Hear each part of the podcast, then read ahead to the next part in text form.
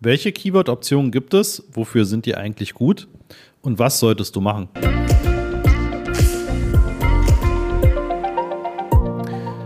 Ja, hier ist Christoph und ich möchte dir gerne in dieser Folge das Thema Keyword-Optionen nochmal nahe bringen, auch weil ich in einer der Folgen zuvor auch über die Suchkampagnen gesprochen habe. Und da ist das halt von entscheidender Bedeutung, was für Keyword-Optionen du verwendest. Ja, was bedeutet das? Es gibt im Prinzip drei Möglichkeiten, wie du deine Suchbegriffe einbuchst und eben Google die Wahl des eigentlichen Suchbegriffes überlässt, worauf Google deine Anzeigen schaltet. Was heißt das? Wenn du das Keyword einfach so eingibst, ohne jegliche Sonderzeichen drumherum, dann ist das weitgehend passend. Weitgehend passend bedeutet, Google kann das auch thematisch einfach verwenden und kann es auch komplett zu Synonymen ausliefern. Ja? Das habe ich jetzt schon öfter erwähnt. Ne? Es gibt das Beispiel mit dem Berliner Stadtteil Wedding. Und Google hat dann eben gedacht, okay, Wedding ist auf Englisch Hochzeit, also liefere ich die Anzeigen dieses Werbetreibenden auch zum Thema Hochzeitsstrauß, Hochzeitsauto etc. aus. Ja, das heißt, es kann wirklich sehr, sehr, sehr weit gehen. Dann gibt es die Wortgruppe. Ja, das ist so meine erste Empfehlung, dass du eben auch sehr gerne mit der Wortgruppe arbeitest. Die Wortgruppe, da packst du den Suchbegriff in Anführungszeichen. Also eins vorne, dann kommt der Suchbegriff, kann auch mehrere Wörter umfassen und dann kommt nochmal ein Anführungszeichen. Und das bedeutet, ähm, deine Anzeige wird nur dann ausgeliefert, wenn in der Suchanfrage des Nutzers die Wortgruppe enthalten ist. Ja, also rote Rosen könnte deine Wortgruppe sein. Und dann könnte deine Anzeige auch ausgeliefert werden bei günstige rote Rosen oder schöne rote Rosen oder rote Rosen in der Nähe. Ja, aber es wird eben nicht mehr ausgeliefert, wenn jemand nach weiße Rose sucht. Ne, das könnte bei weitgehend passend passieren, aber eben nicht in der Wortgruppe, weil dann würde die Wortgruppe nicht mehr in der Suchanfrage des Nutzers vorkommen. Ja, und dann gibt es den dritten Übereinstimmungstypen bzw. Keyword-Optionen und das ist das sogenannte genau passend. Und das sind eckige Klammern, die setzt du vorne als öffnende eckige Klammer und als am Ende des Suchbegriffs als schließende eckige Klammer. Und damit sagst du Google, du möchtest nur dann deine Anzeige geschaltet bekommen, wenn jemand exakt diese Suchanfrage eingibt. Jetzt ist dieses Exakte in den letzten Jahren von Google immer mehr aufgeweicht worden.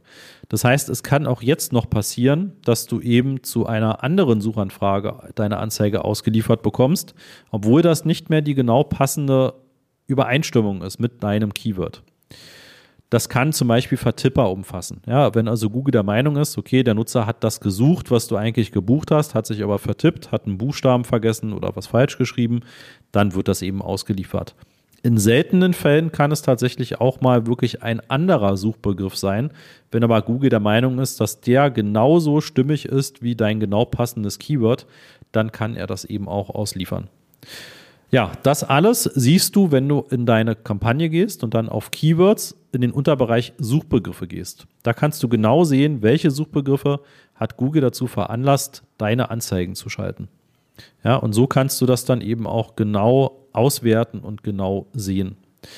Ja, was würde ich dir empfehlen, wenn du ein Konto hast, wo du schon sehr viel Conversion-Daten hast und ähm, die Geburtsstrategie, die du wählst, erreicht auch schon die Ziele dann kannst du sehr gerne mit weitgehend passenden Keywords arbeiten. Ja, weil Google versteht, was ist dein Ziel, Google versteht, wo kommen die Conversions her und du kannst damit Google natürlich mehr Möglichkeiten geben, deine Zielgruppe und mehr.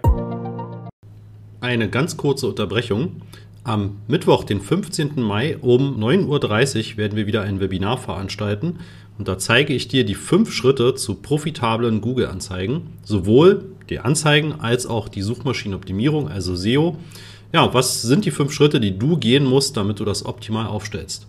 Nebenbei stelle ich dir natürlich auch damit den Master of Search vor und wie wir dich optimal unterstützen können. Und natürlich bekommst du auch ein exklusives Angebot nur zu diesem Webinar. Melde dich an unter masterofsearch.de slash Webinar-Anmeldung.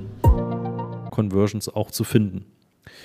Wenn du ein begrenztes Budget hast und du bist noch in der Lernphase und hast noch nicht den Status, dass du sagst, deine Kampagne läuft super, die Geburtsstrategie funktioniert genau nach Plan, dann solltest du die Wortgruppe nehmen Und wenn du ein sehr begrenztes Budget hast und willst wirklich nur zu ganz ausgewählten Suchbegriffen geschaltet werden, dann nimmst du das genau passend. Unabhängig davon gibt es dann auch noch die Möglichkeit, unter Keywords nicht nur die Suchbegriffe einzusehen, sondern du kannst auch ausschließende Keywords angeben.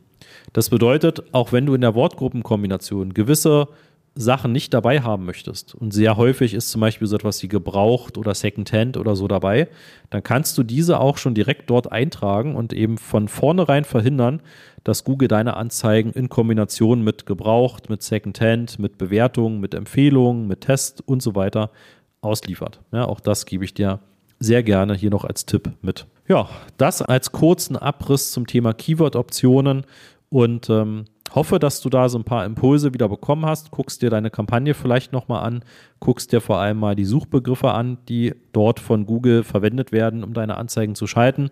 Nicht selten kriegt man da große Überraschungen, was dort eigentlich ausgeliefert wird.